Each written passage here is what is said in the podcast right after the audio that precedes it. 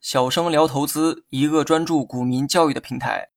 今天呢，咱们来讲一下对敲和对倒。对敲和对倒呢，都是一种操盘手法。之前呢，我也讲过这方面的内容哈。但是本着精益求精的原则，今天呢，再详细的给大家梳理一遍。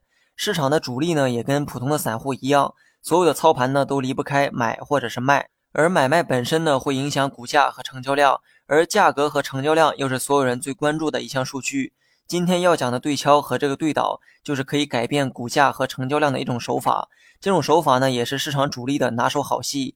无论是对敲还是对倒，它的本质呢，都是左手倒右手的游戏，也就是主力自买自卖的过程。这么做呢，不会改变结果，但是会改变过程。假如说你是卖萝卜的，你用自己的钱买了自己十斤萝卜，这就是左手倒右手的过程。你没赚没赔，但是却多了一笔流水，也多了一次成交量。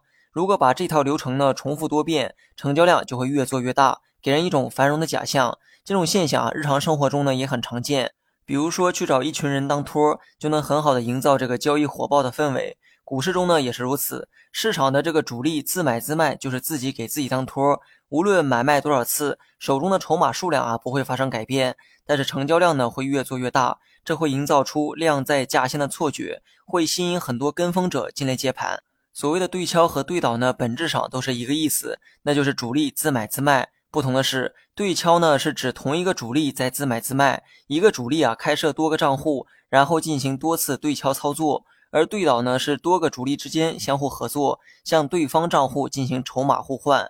由此可见，对敲时呢操作主体啊并没有发生变化，是一个主力在自买自卖；而对倒操作的主体呢却发生了改变，是多个主力之间进行买卖。但由于主力之间呢是合作关系，所以本质上筹码呢始终没有丢失。那么最后呢还有一点啊需要澄清，也有很多人认为对敲和对倒呢是相反的理解，也就是对敲是多个主力的行为，对倒呢则是一个主力的行为。但由于呢没有权威的机构去证实这一点，所以呢我也不敢保证我的解释就是正确的。不过目前呢多数人啊是按照我的方式去理解，所以呢我就按照多数人的这个理解啊去解释。大家呢也不必纠结于此，明白这里面的道理啊才是关键。